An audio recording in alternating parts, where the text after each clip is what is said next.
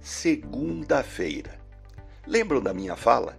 Se segunda-feira fosse bom, não se chamava segunda, e sim primeira. Pois tem muita gente que vive todos os dias como se fosse o começo de um final de semana. De cuca fresca, sem horários, sem ter que enfrentar o chefe nem pressões de prazos que estão sempre vencendo. Pois essa vida é privilégio dos aposentados por fundos de pensão gente que percebeu que tudo tem um preço, mas que vale a pena pagá-lo se puder viver boa parte da vida, depois de aposentado, como se fosse um permanente final de semana.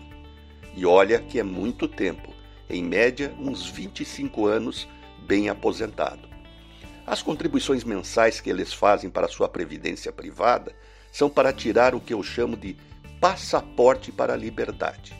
Isso, para fazer o que lhes der na telha depois de aposentados, pois o dinheiro para viver estará garantido. Pense, siga o exemplo e comemore, porque mesmo hoje sendo segunda-feira, este é o primeiro dia do resto da tua vida e a chance de fazer tudo diferente.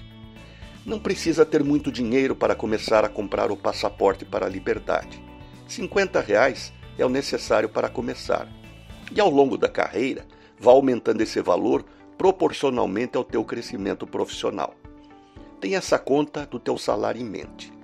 10% do teu presente compra 100% da tua tranquilidade financeira no futuro, que poderá ser composto só por finais de semana. Renato Folador para a CBN.